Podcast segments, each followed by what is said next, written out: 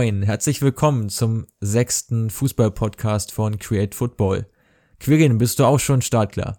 Ich bin auch startklar, gerade aus der Arbeit heimgekommen, noch schön nass geworden durch den Regen. Aber jetzt habe ich es mit, mit einer Johannisbeerschorle gemütlich gemacht und, und warte auf deinen Input. Ja, wunderbar. Dann würde ich sagen, ist ja alles eigentlich bereitet. Warst du im Stadion unterwegs am letzten Wochenende oder hast du dich vor, den vor das TV-Gerät gesetzt? Nicht, leider keins von beiden so richtig. Ich war diesmal bei meiner Familie, da war dann ein bisschen fußballfreies Wochenende. Hab's mir aber trotzdem nicht nehmen lassen, ein paar Spiele zu verfolgen und sonst halt, ja, die Highlights natürlich. Ähm, schneidet der Zone ja immer ganz nett zusammen. Ähm, aber ist wieder einiges passiert. Äh, lass uns doch mal kurz mit dem Matchday-Update in der Bundesliga starten. Ja, sehr gerne. Da gab es ja auch ja, einige durchaus überraschende Ergebnisse, unter anderem der deutliche Sieg von Borussia Dortmund. Genau, ähm, Freitagabend hat es ja schon begonnen, Frankfurt in Dortmund. Das Spiel konnte ich leider nicht verfolgen, nur ja die letzten zehn Minuten, glaube ich. Recht eindeutig. Ich dachte, dass da Dortmund wieder ein bisschen Probleme bekommen würde in der Defensive, was wir auch zuletzt schon mal angesprochen hatten. Ähm, aber 17 zu 1 Torschüsse, Frankfurt eigentlich komplett dominiert. Der eine Torschuss, glaube ich, von Chandler in der siebten Minute oder wann das war, der ging ja auch zehn Meter drüber. Also eigentlich kein richtiger Torschuss und Dortmund ja mit einem fabelhaften Spiel. Ja, da zeigte sich wieder das ganze Potenzial von der Mannschaft von Lucien Favre. Ich jetzt auch ein bisschen überrascht, weil sie ja in den letzten Spielen doch ja recht inkonstant jetzt daherkamen, haben sehr deutliche Siege eingefahren, auch viele Tore geschossen und dann wieder ja herbe Rückschläge auch kassiert, wie das Pokal aus oder eben die Niederlage in Leverkusen. Ja, Problem ist einfach die Konstanz in Dortmund. Ähm, Wäre auch meine Frage an dich, ob du glaubst, ob es jetzt mal dauerhaft behoben ist, äh, diese Defensivschwäche und einfach dieses, ja, sagen wir, unkollegiale Verteidigen, einfach quasi die Abwehrspieler machen lassen und ja, die Stürmer, die dann nicht wirklich mithelfen. Ähm, in den, in den Interviews danach, die ich so gehört habe, klang sehr so an, ja, jetzt hat man sich zusammengerissen, zusammengerauft und so weiter, aber so ganz kann ich das noch nicht glauben. Nee, das glaube ich ehrlich gesagt auch nicht, weil dazu war Frankfurt einfach zu schwach. Die haben ja wirklich kaum etwas nach vorne unternommen und ja, ich weiß auch nicht genau, wie die Strategie da war, der Frankfurter. Das äh, war doch ein bisschen rätselhaft, die waren extrem passiv. Insofern wurde ja die Dortmunder Defensive auch kaum getestet aber die wird ganz sicher am Dienstag getestet werden. Da wollen wir nachher nochmal einen kleinen Ausblick wagen heute zur Champions League. Und ja, da bin ich auch sehr gespannt, wie sie sich da gegen Paris anstellen werden. Aber fernab der Champions League, Bayer Leverkusen hat in Berlin gespielt. Wie hast du das Spiel gesehen? Für mich das Spiel des Wochenendes. Ähm, Bundesliga verfolge ich ja häufig nur über die Sportschau und ja, da die Zusammenfassung alleine war schon wirklich von Highlights nur so geprägt. Auch die ganzen Tore, die da erzielt wurden, angefangen von dem Tor von Gentner, der wirklich den Ball sowas von in den Winkel geschweißt hat. Auch die anderen Tore der Lupfer von Harvards oder auch das entscheidende Tor dann von Bellarabi, war ja, was ja sehr kurios war. Ähm, ja, das Spiel hatte wahnsinnig viel zu bieten. Da wäre ich super gerne im Stadion gewesen. Ja, wirklich überraschend auch, dass, dass Union da so gut mitgehalten hat. Die haben ja sogar mehr Torschüsse gehabt, habe ich gesehen. 21 zu 13 Torschüsse, obwohl Leverkusen auch deutlich mehr Ballbesitz hatte. Aber da zeigt sich schon, was Union so ausmacht, oder? Definitiv. Wir waren ja zu Saisonbeginn gemeinsam im Stadion, als Augsburg gegen Union gespielt hat und da haben ja die Union-Fans schon so ja eine tolle Stimmung verbreitet. Insofern kann man sich das nur annähernd ausmalen, wie es dann bei einem Heimspiel sein muss. Ja, zu Bellarabi, ich finde, solche Tore sind eigentlich so typisch für ihn. Also ich habe bei dem Tor, als es gezeigt wurde in der Konferenz, auch direkt gedacht, ja, das ist wieder richtig typisch, überhaupt da auf die Idee zu kommen, den direkt aufs Tor zu bringen, aus diesem wahnsinnig spitzen Winkel. Also das habe ich in den letzten Jahren jetzt schon zwei, dreimal von ihm gesehen, wo es auch funktioniert hat, weil der Torwart halt überhaupt nicht damit rechnet. Ja, hat man ja auch beim Tor von Srebeni gesehen gegen die Hertha. Weiß nicht, ob du das auf dem Schirm hast, da hat ja eigentlich aus noch einem spitzeren Winkel geschossen und Jahrstein hat sich den Ball ja dann, ähm, ja, wie, wie Gikiewicz auch so quasi selbst reingelegt. Ja, genau. Solche Tore finde ich immer richtig, richtig spektakulär und dass dann gleich zwei in einem Spieltag fallen, ist natürlich was ganz Besonderes. Ja, absolut. Also was das Spiel auch noch anbetrifft, ähm, wir, ich habe es gemeinsam mit meinen Freunden verfolgt und wir haben gemeinsam immer ein bisschen mitgefiebert, weil alle anderen auf Leverkusen getippt haben und ich habe auf ein Unentschieden gesetzt. Insofern war das bis zum Schluss extrem spannend. Und ich hätte Union da durchaus einen Punkt auch zugetraut, aber dass es so torreich zugehen würde, äh, damit habe ich ehrlich gesagt nicht gerechnet. Ich dachte, es wird doch eher so ein 1 zu 1 oder so, wo Union sich da hinten reinstellt, aber die haben ja so aktiv mitgespielt. Dann leider später den Preis dafür gezahlt, weil sie da auch, ja, übel ausgekontert wurden, gerade beim zweiten Gegentor. Ja, aber das unterscheidet sich einfach von den anderen Abstiegsteams. Äh, gerade Werder, was ich dir auch schon, schon privat geschrieben hatte, einfach dieses hinten reinstellen als Abstiegskandidat bringt dir halt auch nichts, weil du ja hinten oft auch schwach bist. Deswegen lieber einfach mal das Heil in der Offensive suchen, so wie es Union macht. Und die erzielen ja auch wirklich viele Tore, haben viele Torschüsse. Ähm, ja, und da muss man auch auf jeden Fall mal kurz über Marius Bülter reden, dass der da so einschlägt. Ich war vor der Saison echt bisschen verwirrt, was, was der da jetzt in der ersten Liga will. Der ist ja, glaube ich, vor zwei Jahren oder vor drei Jahren erst aus der Regionalliga gekommen, äh, zu Magdeburg damals. Ja, sag mal ein Wort zu ihm bitte. Ja, ich finde es auch richtig unfassbar. Auch immer, wenn ich da Tore sehe von ihm. Also es ist ja nicht mal nur so, dass er jetzt ja richtig steht äh, und den Abpraller versenkt, sondern das sind ja meistens auch ziemlich spektakuläre Fernschusstore oder jetzt dieser gegen Leverkusen. Also echt total unglaublich, hatte ihn auch überhaupt nicht auf dem Schirm. Also den Namen konnte ich grob zuordnen äh, nach Magdeburg, aber ansonsten war es das eigentlich schon. Ähm, überrascht mich total, aber gehört äh, definitiv zu den Transfer-Coups dieser Saison, finde ich. Ja, ich glaube, sie haben auch eine ziemlich geringe Kaufoption jetzt nach der Saison. Also hat sich auf jeden Fall gelohnt, den zu holen. Lass uns die Bundesliga kurz abschließen mit ja zwei, drei Worten zu Gladbach vielleicht. Ja, die waren ja im Rhein-Derby aktiv bei Fortuna Düsseldorf und haben dort auch eine ziemlich solide Leistung gezeigt und insbesondere Lars Stindl hat sich eindrucksvoll zurückgemeldet. Jetzt, wo Alessandro äh, Player ja gesperrt war, hat Stindl den Platz eingenommen und ja, sich eindrucksvoll zurückgemeldet und auch Ansprüche angemeldet jetzt für die nächsten Wochen. Ja, wobei man bei den Toren, finde ich, vor allem auf Markus Thüram mal schauen muss, was der für ein Auge hat. Allein bei diesem ersten Tor, diesen Steilpass, den er da spielt, den kriegen viele Spieler, glaube ich, technisch gar nicht so gespielt und er spielt ihn genau richtig in den Lauf. Und auch bei dem das zweite Tor war's, das erste von Stindl dann, wie der Steilpass kommt und er nicht versucht, den Torwart zu überwinden, sondern dann mit dem Außenriss so ein bisschen noch querlegt und Stindl dann nur noch ins leere Tor schießen muss. Ja, absolut. Also Tyram ja in den letzten Wochen ein bisschen schwächer gewesen, hatte so, eine, so einen kleinen Durchhänger gehabt und hat sich jetzt da auch ja, einmal mehr, ein, einmal mehr seine Qualitäten unter Beweis gestellt. Ähm, du, du sprichst die Szene schon an, wirklich, ja, eine super starke Aktion von ihm. Weil ich glaube, dass diese Fähigkeit da, den Mitspieler zu sehen, vielen, gerade vielen Stürmern auch abhanden kommt. Also meistens sieht man dann nur noch das Tor und den Torwart und überlegt sich, okay, gehe ich vielleicht um den Torwart rum, lupfig, schlänze ich ihn ins Eck, was mache ich? Und da nochmal das Auge für einen Mitspieler zu haben, ist halt, ja, schon eine besondere Klasse. Ja, Tyram ist mir generell so ein bisschen Rätsel. Ich kann immer noch nicht so ganz zuordnen, auf welcher Position er am stärksten ist, weil er viele Assists liefert, auch häufig dann mal über den Flügel kommt und dann den Gegenspieler austribbelt, obwohl er eigentlich ein bisschen zu groß und schlaksig und dafür einfach wirkt und ich nicht das Gefühl habe, dass er auf der Flügelposition so gut aufgehoben ist. Ähm, aber er macht das mindestens genauso gut wie im zentralen Sturm. Also das war auch, ja, von Eber mal wieder einer, einer der Super-Transfers. Definitiv. Ich würde sagen, wir schließen die Bundesliga jetzt ab und reisen mal nach Italien. Da gab es ja auch einige, ja, doch sehr bedeutende Spiele in der Liga. Und ich würde sagen, wir fangen mal an mit Atalanta. Die haben zu Hause gegen die Roma gespielt.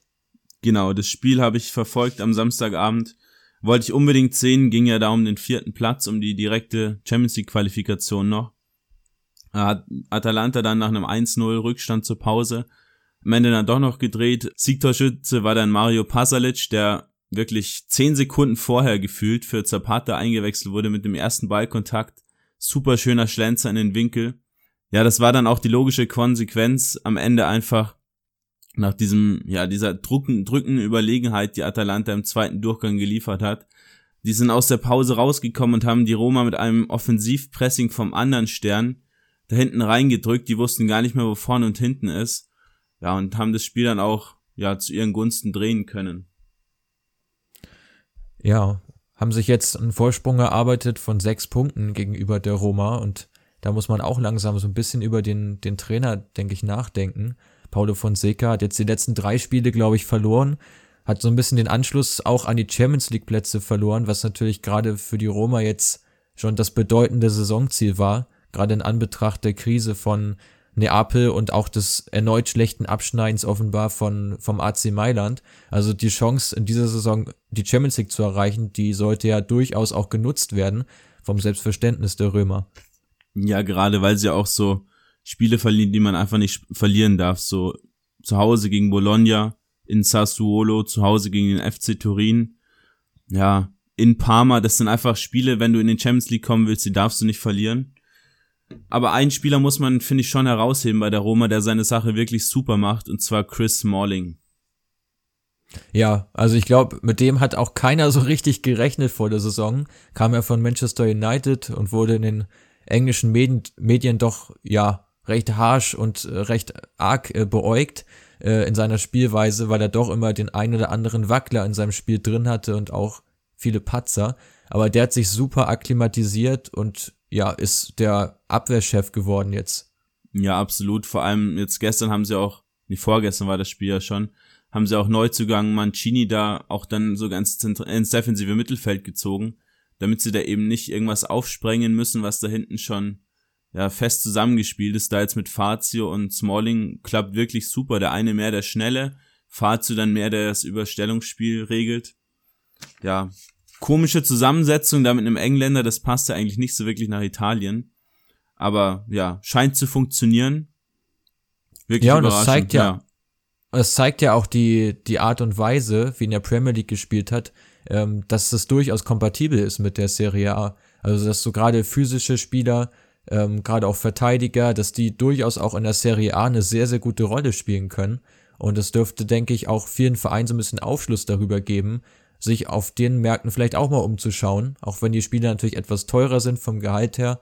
Aber ja, ich denke mal, das Beispiel Smalling zeigt da auch einiges auf.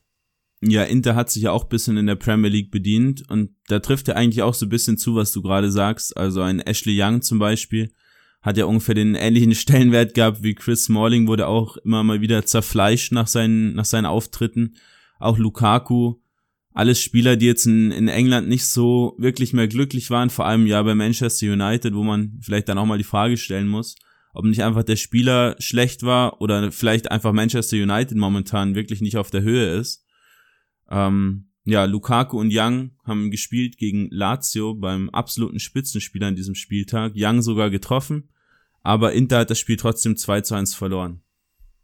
Ja, ich habe das Spiel leider nicht verfolgt, nur die Highlights gesehen. Ähm, ist auf jeden Fall, ich habe es dir ja auch schon mal gesagt, du ja als Intersympathisant warst damit nicht so ganz zufrieden mit dem Spielverlauf. So für die neutralen Beobachter ist es aber schon eine besondere Konstellation, mit Juve, Lazio und Inter jetzt drei Vereine zu haben, die ungefähr auf Augenhöhe stehen, wo auch jeder den anderen schlagen kann. Also es ist schon, ja, eine doch recht spannende Situation und endlich gibt es mal wieder ein bisschen Spannung auch in Italien, wo Juve ja sonst meist einsam seine Kreise zog und vielleicht nochmal mit Neapel in den letzten Jahren nur einen Verfolger hatte. Ja, ausgeglichen trifft's ganz gut. Das Spiel gestern war auch wirklich sehr ausgeglichen. Am Ende fast 50-50 Ballbesitz, ähnlich viele Torschüsse. Ja, Lazio, dass die sich wirklich immer noch da oben halten können, ist für mich immer noch ja ein Fragezeichen, warum das eigentlich so ist. Wir haben es ja schon mal, schon mal ein bisschen thematisiert, die ganzen Faktoren, die Lazio so stark machen. Könnt ihr auch gerne nochmal nachhören. Ähm, gestern mussten sie auch Marusic und Johnny von Beginn an bringen, also beide Flügelspieler zuerst mal draußen. Ludic war, glaube ich, gar nicht im Kader. Und Lazari ist dann auch erst später reingekommen und ja, trotzdem war das Spiel eigentlich genau gleich. Und da sieht man schon, was, was Insagi mit dem Team auch macht. Da weiß jeder, was er zu tun hat. Und wenn du dann doch mal reinkommst, willst du dich natürlich auch total beweisen. Hat man auch bei den zwei Flügelspielern vor allem dann auch gesehen. Ja, das sind einfach diese, extrem automatisierten Abläufe, denke ich mal. Und die Mittelachse ist ja auch eher das Entscheidende dann dabei. Also die Verteidigung, gerade auch das zentrale Mittelfeld. Und selbst der Sturm wird ja eigentlich kaum gewechselt. ist ja immer nur die Frage, ob Caicedo spielt oder Joaquin Correa. Immobile ist sowieso gesetzt. Und ja, ich glaube, das macht einfach das Lazio-Team aus. Sie werden von Verletzungen weit, weitestgehend verschont. die Schlüsselspieler sind gut in Form. Ja, und das, das, das Team hat einfach so einen, so einen richtigen Run jetzt bekommen. Also hat immer mehr Selbstbewusstsein sich angesammelt und sie gewinnen jetzt auch schon Spiele wie das gegen Juve oder das gegen Inter. Ähm, und es kann, ja, es kann vielleicht wirklich zu was ganz Großem reichen dieser Saison. Ja, das ganz Große könnte Inter möglicherweise verwehrt werden, nachdem Handanovic jetzt immer noch verletzt ist. Und ja, man hat gestern schon ein bisschen gesehen, dass es mit Padelli da hinten drin auch nicht ganz so sicher ist, wie man sich das vielleicht erhofft hat. Ja, kommt einfach davon, wenn ein Spieler so wenig spielt. Da hat er in den letzten drei Jahren, glaube ich, kein einziges Pflichtspiel gemacht. Und hat dann auch bei den Gegentoren ein bisschen unsicher gewirkt. Immer, ja, ohne, ohne richtiges Kommando mit den Abwehrspielern da so versucht, den Ball dann am Ende dann doch zu klären. Aber gab einige Unstimmigkeiten. Ja, und so wurde dann das Spiel verloren. Ja. Einige Unstimmigkeiten gab es, glaube ich, auch in der Abwehr von Paris. Hm. Dort gab es ein 4 zu 4 in Amiens. Ähm, ja, also ein total überraschendes Ergebnis. Amiens ja Tabellenvorletzter äh, mit fünf Punkten Rückstand, selbst nach dem Unentschieden noch auf den Relegationsplatz. Und Paris, ja, patzt da so. Ja, ich habe das Ergebnis gesehen und mich erstmal kurz gefragt, warum ich das Spiel eigentlich nicht geschaut habe, aber ja, ist ja klar, so ein, so ein Spiel, da denkt man, dass ganz klar in eine Richtung geht, dass Paris das Spiel gewinnt. Haben wir dann die Highlights aber angeschaut und Amiens war wirklich stark in der ersten Halbzeit. Gut, Paris hatte auch ein paar, ja, Ersatzspieler auf dem Feld, auch schon im Hinblick auf das Champions League Spiel gegen Dortmund. Aber vor allem ja Girassi, der Ex-Kölner und auch Kakuta, haben wirklich super gespielt. Dieses 2-0 von Kalkuta, wie der den Ball da über Navas ins Tor hinweg schweißt. War wirklich schön anzusehen. Ja, aber die Defensive war auch, ja, nicht ganz auf, nicht ganz auf der Höhe, sage ich mal, so nett ausgedrückt. Ja, Kakuta, du sprichst ihn an. Der Mann war ja damals in der Jugend vom FC Chelsea, wurde dort ein paar Mal ausgeliehen, hatte da auch immer, ja, wurde immer mit recht hohem Potenzial auch bewertet und auch als einer der zukünftigen Stars bewertet. Der hatte ja ein richtiges Tief nochmal in seiner Karriere und ist jetzt dort eben in Amiens, Amiens gelandet, obwohl er ja eigentlich auch die technischen Fähigkeiten für deutlich mehr hätte. Ja, schon etwas überraschend, aber wie siehst du denn die Rotation von Thomas Tuchel? Weil ich finde, er hat sich damit letztlich überhaupt keinen Gefallen getan, weil er gerade so einen Thiago Silva, der wirklich grottenschlecht gespielt hat. Also ich habe ganz selten so ein ja, fehlerhaftes Spiel von ihm auch gesehen. Der müsste jetzt eigentlich völlig verunsichert sein vor dem Spiel äh, gegen Dortmund. Ja, ist schwierig zu sagen. Ich könnte mir auch gut vorstellen, dass er dann gegen Dortmund tatsächlich nicht von Beginn an spielt. Ich denke, Marquinhos wird mit Sicherheit starten und dann muss man mal sehen, der junge QRC, der immer noch kein beflocktes Trikot hat übrigens, da steht einfach nur die Nummer 33 hinten drauf. Weiß auch nicht, was da los ist bei Paris. Der hat ja doppelt getroffen könnte mir vielleicht sogar vorstellen, dass der neben Marquinhos startet, wobei dann am Ende wohl doch auf die Erfahrung mit, mit äh, Thiago Silva gesetzt wird. Aber ja, ist schon, schon ein bisschen kritisch. Auch Guay war ja ziemlich schlecht. Die wurden auch beide dann, also Silva und Guay, zur Halbzeit ausgewechselt. Muss man mal sehen. Auch Mbappé war ja nicht im Kader. Ja, ist schon immer vielleicht auch ein bisschen kritisch, wenn du deine Spieler dann in so einer Liga, wo es um nicht viel geht, weil du sie eh gewinnst, dann draußen lassen kannst, dann fehlt halt auch vielleicht der Rhythmus. Ja, das genau das sehe ich auch und ich finde gerade auch im Angriff war wohl die Überlegung jetzt beide Stürmer nochmal zu stärken, dass die sich nochmal Selbstvertrauen holen und eigentlich ist auch da ja genau das Gegenteil passiert. Icardi zwar eins gemacht, äh, aber Cavani auch wieder zig Chancen ja. vergeben, wie so oft und das hat er in den letzten Wochen ja schon einige Male. Ähm, ja, ist über, also wirklich in keiner guten Verfassung im Moment der, der Uruguayer. Und dahinter so die ganzen Alternativen wie Draxler oder auch Di Maria, die ja auch nicht jedes Spiel von Beginn an dabei sind, konnten sich nun auch überhaupt nicht empfehlen. Also eigentlich liegt da jetzt doch mehr im Argen, als, als es, glaube ich, geplant war. Ja, das ist einfach das Problem der Liga, glaube ich, weil die Liga halt einfach so schwach und inkonstant ist, was wir letztens schon mal angesprochen hatten dass du halt irgendwie, ich habe bei Paris oft, oft so das Gefühl, die reisen halt dahin zum Spiel und wissen, ja, okay, wir gewinnen das eh und dann spielen sie so ein bisschen auf, auf Halbgas. Aber das hilft den Spielern natürlich nichts. Du entwickelst dich damit ja nicht weiter und du kommst da auch nicht so an dein, an dein Leistungsniveau ran. Und wenn du da halt in einem wichtigen Spiel jetzt gegen Dortmund das dann abrufen musst, ist halt dann einfach schwierig, wenn du halt die ganze Zeit eher unterfordert bist dann sind solche Spiele vielleicht dann auch irgendwann zu viel für dich. Ja, ja, denke ich auch. Und du sprichst ja die Ausgeglichenheit der Liga an. Wir haben jetzt mit den anderen Partien auch wieder ja einige Unentschieden dabei, wie zum Beispiel das von Lyon gegen Straßburg. Rennes hat verloren, die sind ja auch oben äh, dran auf, auf Platz drei, haben trotzdem jetzt äh, in bei Stade Rem äh, verloren. Also ich finde, die Liga ist einfach ja viel zu inkonstant in dieser Saison. Also eigentlich alles von Marseille abwärts ist ja, das kann sich innerhalb von den nächsten drei Spielen eigentlich komplett ändern. Also dass jeder Verein, der da noch mal eine Serie hinlegt, zwei, drei Spiele am Stück gewinnt, der ist eigentlich fast auf einem Champions League Qualifikationsplatz. Ja, das sieht man ja bei Monaco, die waren ja eine ganze Weile lang ziemlich weit unten drin, jetzt drei Spiele am Stück gewonnen, direkt Fünfter, mit drei Punkten Rückstand nur noch auf den Champions League Quali-Platz. Ja, Marseille dürfte weg sein, Paris genauso, aber alles dahinter ist so offen wie nie, fast schon. Ja, Monaco sprichst du an. Sie sind jetzt Fünfter mit 40 Gegentoren nach 25 Spielen, auch ein unfassbarer Wert äh, wird dann nur übertroffen wieder von Saint-Etienne auf Platz 16. Also alle anderen Teams unter Monaco haben eine bessere Defensive. Ja, ist immer viel Spektakel dabei. Wir haben jetzt zumindest mal zu Null gespielt gegen Montpellier, haben das Spiel gewonnen am, am Freitag schon, sich da wieder ein bisschen besser postiert, aber eigentlich müsste da auch, ja, viel mehr möglich sein mit dem Kader. Lass uns kurz über die Liga NOS sprechen. Ja, gerne. Da gab's ja neulich das Spitzenspiel zwischen Benfica und Sporting, worüber wir auch schon kurz gesprochen haben. Und Benfica hat jetzt erneut gestrauchelt. Genau, ich habe mir das Spiel angeschaut, Braga 1-0 gewonnen. Und Braga ist ja wirklich auf einem absoluten Höhenflug. Die haben in den letzten 28 Tagen in Liga und Ligapokal zweimal gegen Porto, zweimal gegen Sporting und einmal gegen Benfica gewonnen. Generell in den letzten Wochen eigentlich gar nichts mehr verloren. Ja, wirklich sehr überraschend. Die waren auch eher so im Mittelfeld angesiedelt in der Hinrunde und jetzt haben sie sich da wirklich auf den dritten Platz schon vorgeschoben. Und machen dadurch ja auch die Meisterschaft wieder noch spannender.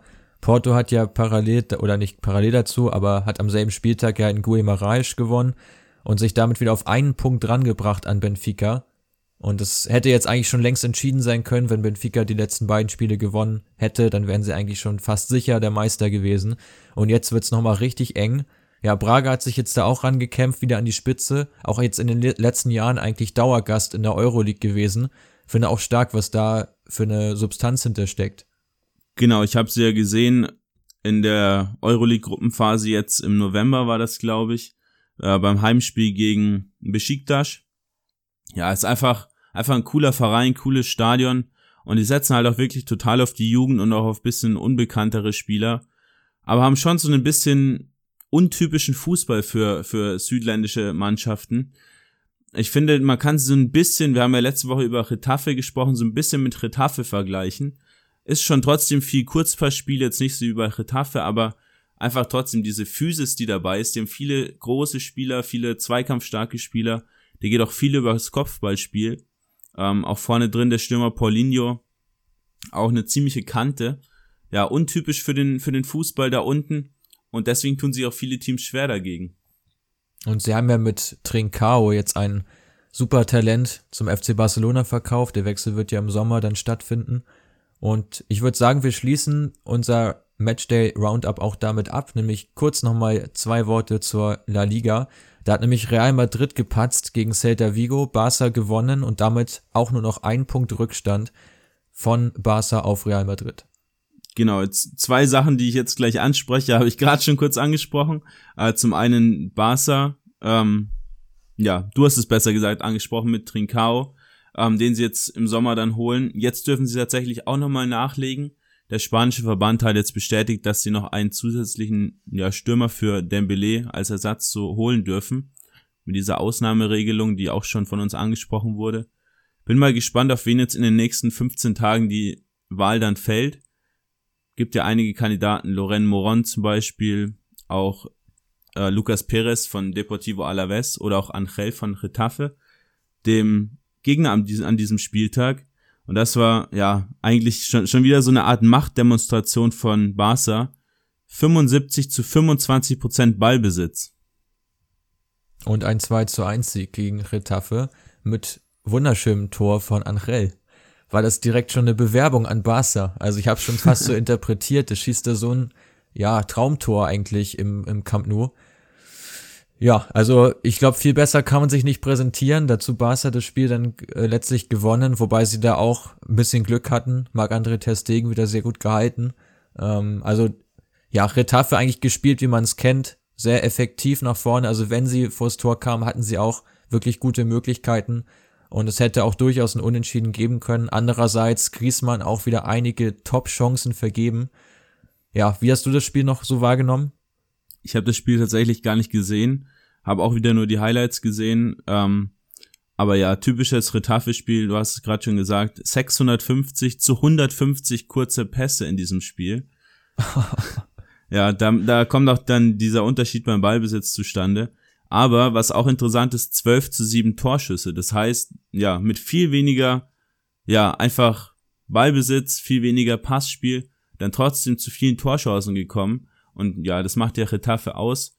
Könnt ihr im Podcast der letzten Woche auch gerne nochmal nachhören, da sind wir ein bisschen genauer auf die Stärken und Schwächen von Retafe eingegangen. Genau.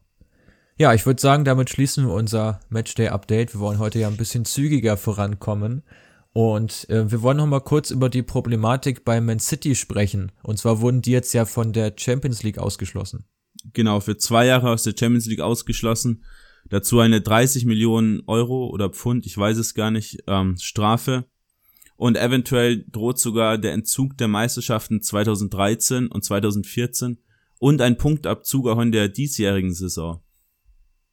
Ja, also ziemlich harte Strafen, die da angekündigt werden gegen das Team von Pep Guardiola.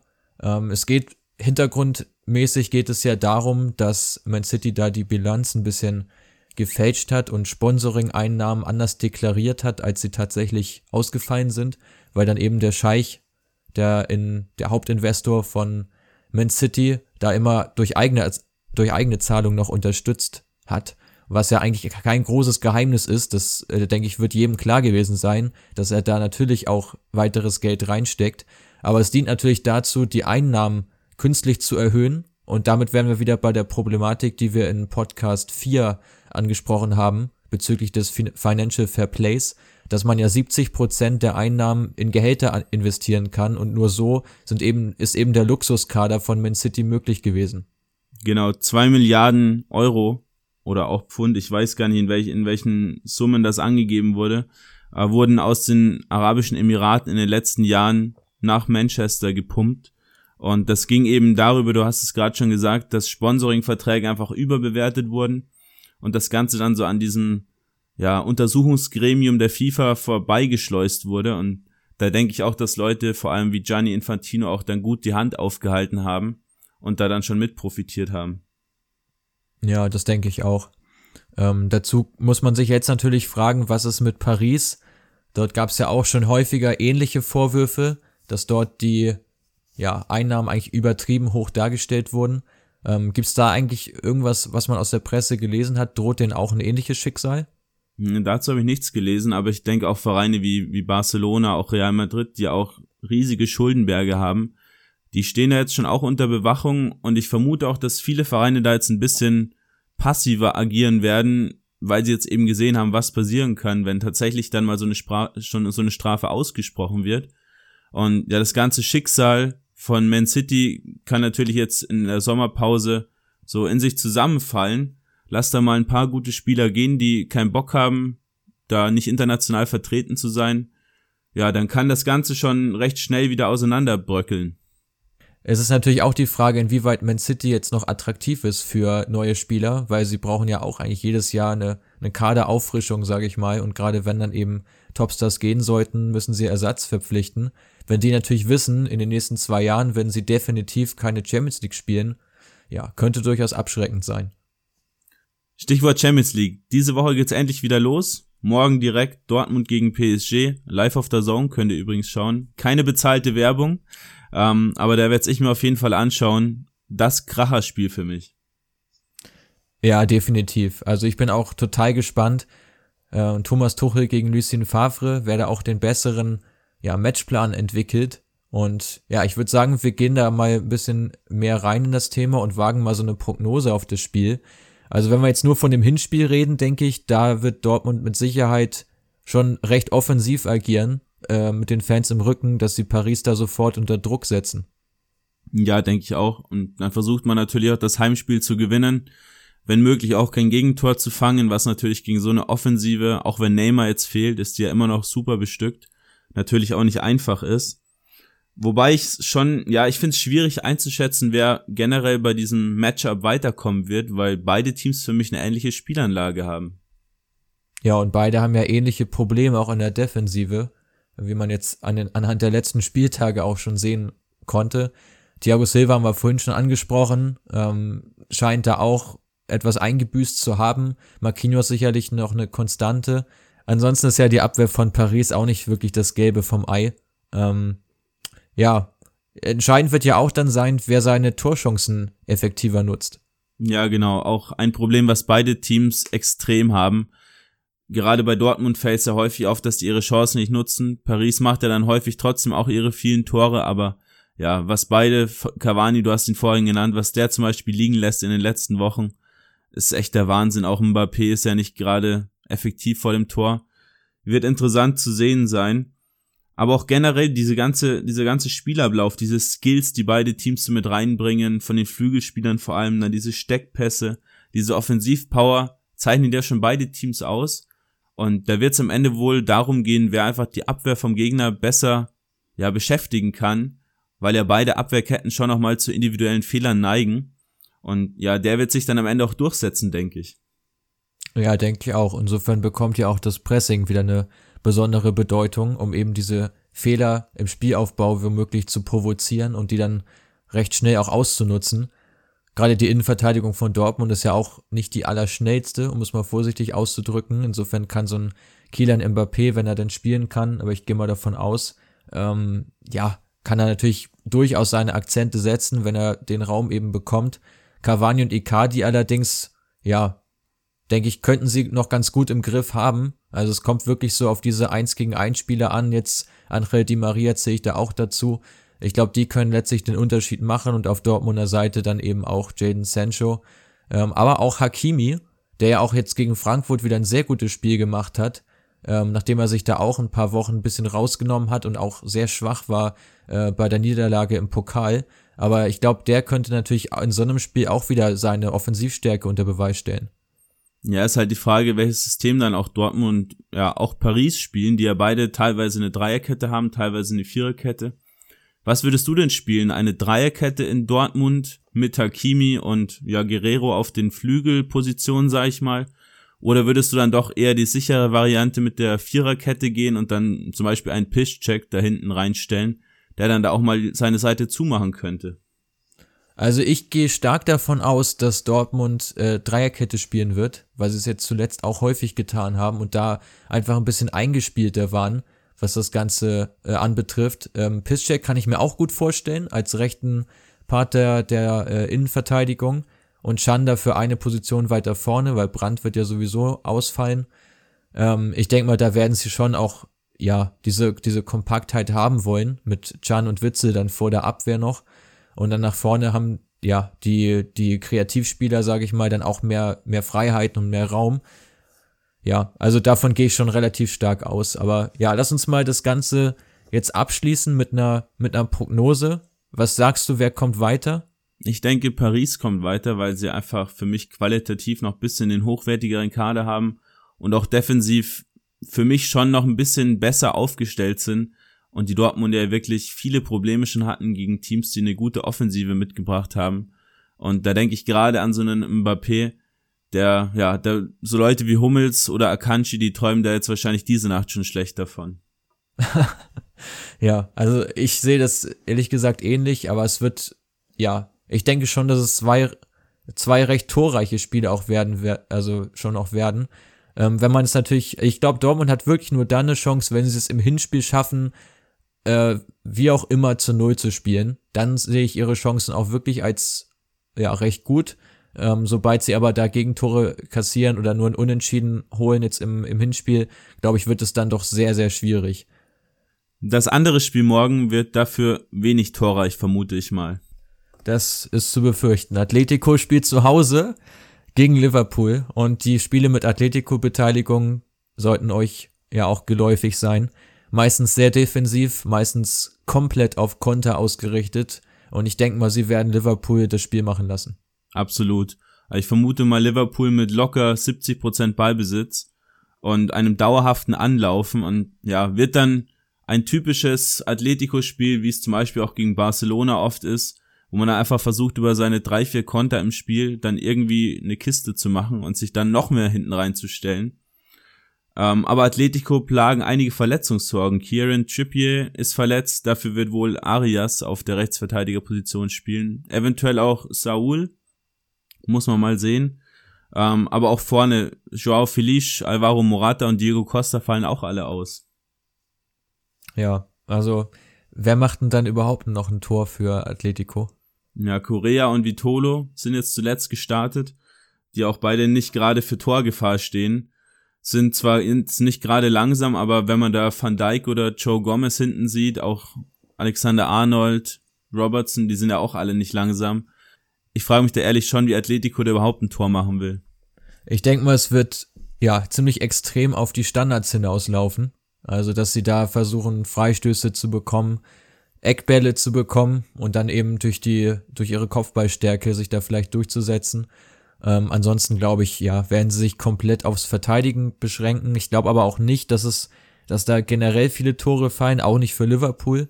Ich glaube, die werden sich auch schwer tun, weil Atletico genau weiß, worum es geht.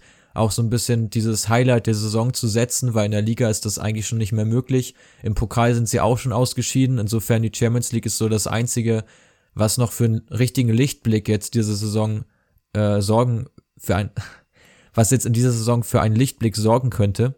Und ja, ich meine, wenn sie es wirklich packen gegen Liverpool, wäre es natürlich schon mal ein richtiges Ausrufezeichen. Ja, ich kann es mir kaum vorstellen, deswegen tippe ich da auch auf zwei Siege für Liverpool. Eventuell ein Unentschieden jetzt im Hinspiel, aber spätestens im Rückspiel wird das Liverpool deutlich ziehen, denke ich. Dein Tipp zu der Paarung? Ja, deutlich glaube ich nicht, aber ich denke auch Hinspiel ähm, irgendwas zwischen 0 zu 1 und 0 zu 2. Mehr wird's nicht und im Rückspiel sehe ich das fast ähnlich. Also so bei, bei 2-0 höchstens 3-0 mehr werden da glaube ich nicht fallen. Aber ich traue Atletico da auch leider wenig zu aufgrund ihrer ja fehlenden Qualität einfach im offensiven Bereich. Also fehlend sowohl von der Kaderbreite als auch äh, von der Kader, Kadertiefe her. Dann geht's am Mittwoch direkt weiter mit Tottenham gegen Leipzig. Ähm, ich habe gesehen, Dayot Upamecano ist gesperrt. Wer läuft überhaupt in Innenverteidigung auf bei Leipzig? Ja, es scheint ja auf Mukiele und Heizenberg hinauszulaufen. Die haben jetzt zuletzt auch des häufigeren schon mal in einer, in einer Dreierkette zumindest gemeinsam gespielt. Auf das Spiel bin ich total gespannt, auch aufgrund der, der Trainer. Jose Mourinho gegen Julian Nagelsmann, so ein bisschen der Altmeister gegen das junge Talent. Da bin ich super, super gespannt drauf, wer da wirklich ja, die, die klügeren Schachzüge sozusagen macht. Also wer da wirklich, ja, den besseren Plan entwickelt für das Spiel. Ja, no, noch mal kurz zu den Ausfällen. Ich bin mir gar nicht sicher. Ich würde eher auf eine Dreierkette tendieren, dann Klostermann noch dazu. Damit macht man sich natürlich wieder den, den rechten Außenverteidiger auf, wo ja dann eigentlich auch kein Spieler so richtig spielen kann. Campbell und Adams auch beide verletzt. Eventuell Sabitzer rückt da raus, habe ich gelesen. Ähm, ja, was du gerade gesagt hast mit, mit der Spielanlage her, finde ich auch wieder schwierig zu vergleichen, weil sie bei beiden Teams schon wieder ein bisschen ähnlich ist. Gerade jetzt ohne Kane da vorne drin ist das ja auch, ja, mit vielen kleinen spielstarken Spielern, was ja auch ähnlich ist wie jetzt bei Leipzig. Ja, dazu kommt aber, dass ja Tottenham schon die deutlich erfahrenere Mannschaft hat, ähm, was auch das internationale Geschäft angeht. Da sind die bei Leipzig ja noch ja relativ frisch dabei. Ähm, ja, was du sagst zur Dreierkette, äh, kann ich mir eigentlich fast nicht vorstellen. Ich, ich frage mich dann ja, wer den, wer den zentralen Part spielen soll, weil das muss eigentlich immer jemand sein, der eine gute Übersicht hat und der das auch kennt, weil ansonsten jemanden da hinzustellen, der das eigentlich noch nie gespielt hat, in so einem Champions League-Spiel auswärts, das finde ich schon ziemlich gewagt. Und da trifft wieder das zu, was ich schon mal in unserer Deadline Day Folge gesagt habe über Ilsanka, dass sie den abgegeben haben, habe ich ja da schon nicht verstanden, weil mit so einem hättest du jetzt zumindest einen Spieler, der diese Position kennt, ähm, ungeachtet jetzt seiner ja, limitierten Qualität, sage ich mal, aber er kennt zumindest dieses Positionsspiel. Ja, er könnte vielleicht noch Ampadu aus dem Hut zaubern, der hat jetzt zuletzt aber auch super selten gespielt. Ich weiß auch nicht, wie fit er ist. Ähm, kann ich mir auch eigentlich nicht vorstellen. Also ja, wird sicherlich spannend zu beobachten. Ja, zumindest hast du mit den Leuten hinten drin, die jetzt bei Leipzig noch dabei sind, kein wirkliches Tempoproblem gegen Leute wie Heungmin Son oder Bergwein. Da können die schon zumindest alle mithalten. Genau. Ja, wie sieht denn dein Tipp aus für die Paarung? Also ich bin der Meinung, dass Tottenham zu Hause auf jeden Fall gewinnen wird. Das Rückspiel, glaube ich, würden, werden sie wahrscheinlich verlieren. Ich denke, es kommt wirklich auf die Auswärtstore an. Ja, ich finde es auch sehr ausgeglichen und sehr, sehr schwer zu tippen. Tottenham ist ja auch so ein Verein, der auch dann mal ein Spiel, so wie jetzt da gegen Bayern zum Beispiel, ganz zufällig dann mal richtig hoch verliert. Glaube ich nicht, dass hier passieren wird, aber ja, Tottenham ist schwer zu tippen. Ähm, ich denke trotzdem, dass sie dann am Ende weiterkommen werden. Tottenham? Tottenham, ja. Ja, ja. Also glaube ich, letztlich glaube ich das auch. Ähm, führe das vor allem dann auf die, auf die, auf den Trainervergleich zurück, weil ich glaube, dass Mourinho sich da was einfallen lässt. Er hat sich ja auch extra das Topspiel angeschaut zwischen Bayern und Leipzig. Er wird sich schon ziemlich genau analysiert haben und äh, vielleicht ein Gegenmittel gefunden haben. Aber ich glaube auch, das wird super, super knapp. Und knapp könnte es auch im Parallelspiel werden zwischen Atalanta und Valencia. Glaube ich gar nicht mal so wirklich. Auch wenn Atalanta in der Champions League bisher nicht so wirklich überzeugt hat. Aber wenn du ja vergleichst, was Valencia in der Liga spielt und was Atalanta in der Liga spielt, dann ist es für mich ja Klassenunterschied wäre bisschen zu hoch gegriffen, aber schon ja ein deutlicher Qualitätsunterschied. Und deswegen denke ich auch, dass Atalanta da weiterkommen wird am Ende. Ja, aber ich könnte mir vorstellen, dass dieses Spiel offener wird, als man es jetzt denkt. Weil Atalanta ist ja so eine Mannschaft, die auch gerne den Ball hat, damit auch was anzufangen weiß und Valencia ähm, ist durchaus auch ein Team, das mal über Konter zum Erfolg kommen kann und denen es auch nichts ausmacht, ähm, ja, 60 bis 70 Minuten hinterher zu laufen, ins Pressing zu gehen und dann vielleicht ein gutes Ergebnis rauszuholen, weil man darf halt diese ja, Erfahrenheit auf internationalem Parkett nie außer Acht lassen. Und da ist Atalanta halt super unerfahren, was solche Spiele anbelangt. Das hat sich ja auch in der Gruppenphase gezeigt, dass sie die ersten Spiele ja doch recht, ja, unglücklich verloren haben, auch mangels äh, Cleverness. Das haben sie dann zum Ende hin besser hinbekommen, sind noch weitergekommen, haben jetzt die Riesenchance weiter äh, ins Viertelfinale einzuziehen. Also gönnen werde ich es ihnen auch auf jeden Fall, aber ich glaube ehrlich gesagt nicht, dass es so deutlich wird, wie du es siehst. Ich denke halt vor allem die Abwehr bei Valencia ist wirklich schwach und wenn du dann siehst, mit was für einer Feuerpower Atalanta da in der Liga unterwegs ist und ja auch in der Champions League dann teilweise ähm, getroffen hat. Und dann, wenn sie dieses Offensivpressing, was sie auch jetzt gegen die Roma gespielt haben, dann auf Verteidiger wie Garay oder Paulista anwenden, ja, kann ich mir schon vorstellen, dass die dann da wirklich hinten ihre individuellen Fehler haben und dann auch mit diesen Skills, deren Leute wie äh, Gomez oder Ilicic reinbringen, auch nicht wirklich zurechtkommen. Deswegen, ja, das Hinspiel wird Atalanta in meinen Augen ja, bestimmt mit ein, zwei Toren Abstand, ja, mit einem Tor muss man ja sowieso Abstand gewinnen, aber ich kann mir mal vorstellen, dass sie mit zwei Toren Abstand das Hinspiel gewinnen. Ja, gut möglich. Ähm, ja, dann würde ich sagen, wie ist, denn, wie, ist, wie ist denn deine Meinung zu dem Spiel? Wer denkt, wer denk, wer denkst du denn das weiter? Ja, also ich hoffe natürlich auf, auf Atalanta. Die haben wir jetzt ja beide schon immer wieder gelobt im, im Podcast, aber ja, also wenn ich, wenn ich Geld setzen müsste, würde ich, glaube ich, auf Valencia tippen. Ja, die haben sich da ja gegen Ajax am letzten Gruppenspieltag auch ja fein aus der Affäre gezogen. Da kam wahrscheinlich dann diese ja, Erfahrenheit zum Tragen, die du angesprochen hast. Ja, bleibt abzuwarten. Da werden wir dann auf jeden Fall nächste Woche im Podcast mal ein bisschen genauer drauf eingehen, ob unsere Prognosen dann gestimmt haben. Und ganz kurz wollen wir noch mal ein paar Partien aus der Europa League prognostizieren. Dort sind ja, ja, ist, steht jetzt das 16. Finale an mit diversen Partien am frühen Abend und am späten Abend. Und ich würde sagen, wir beginnen mal mit Eintracht Frankfurt gegen RB Salzburg. Ist für mich auch eins der Top-Duelle in dieser Runde. Ja, eins der Top-Duelle, wobei jetzt ja Salzburg bisschen unter der Winterpause gelitten hat. Holland, Pongracic und Minamino sind weg. Deswegen ja schwer einzuschätzen, inwiefern die jetzt zu einer guten Leistung imstande sind. Haben jetzt auch die Tabellenführung in Österreich verloren gegen den Linzer ASK. Die Eintracht auch, ja, ja, jetzt in Dortmund ja auch nicht so wirklich solide gespielt, aber international dann ja schon immer mit einer anderen Einstellung unterwegs. Deswegen denke ich, am Ende wird da die Eintracht das Spiel schon gewinnen. Ja, wenn du jetzt im Hinblick auf die Winterabgänge ähm, das so argumentierst, dann kann ich dem durchaus folgen. Also jetzt ohne die Abgänge, gerade auch von, von Haaland, ähm, mit dem man ja auch eigentlich so nicht unbedingt gerechnet hat, bis sich das alles so richtig konkretisiert hat. Ähm, ja gut, Minamino, bisschen ärgerlich gelaufen durch die Ausstiegsklausel. Ich glaube nicht, dass sie den sonst abgegeben hätten. Pongracic finde ich jetzt nicht so dramatisch als Abgang.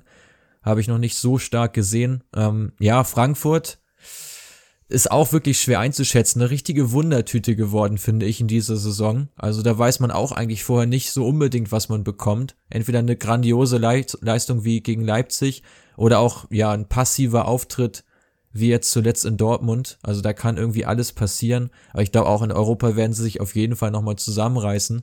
Nur die Frage, ob sie da wirklich ihre Akzente so setzen können und ob die Abwehr dem Ganzen auch standhält. Weil Salzburg wird ja ja, doch auch ordentlich Druck nach vorne machen, ungeachtet jetzt ihrer Abgänge. Ja, gerade Patson Dacker, denke ich, dass er eine wichtige Rolle einnehmen könnte. Der ist jetzt quasi so der interne Ersatz für Holland. Hat auch schon einige Tore geknipst, 14 an der Zahl in der österreichischen Liga. Mal sehen, inwiefern, ja, der vor allem da mit Wangen dann wahrscheinlich vorne da die Frankfurter unter Druck setzen kann. Aber am Ende dieses Umschaltspiel der, der Frankfurter und die, vor allem auch die Standardstärke, denke ich, werden da dann den Ausschlag geben. Ja, gut möglich.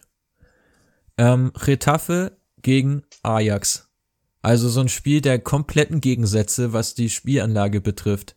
Ja. Wie siehst du das Spiel? Da, da treffen wirklich zwei komplett unterschiedliche Welten aufeinander und wird auch für beide Teams nicht einfach, wobei ich denke, dass Retafe da einen Vorteil haben wird, und zwar sind sie diese spielerischen, spielerisch starken Teams gewöhnt aus ihrer heimischen Liga und haben auch nicht wirklich Probleme damit, dass der Gegner dann auch mal gerne den Ball hat und dass sie dann einfach sich hinten ein bisschen zurückziehen und dann schön mit ihren langen Bällen operieren können.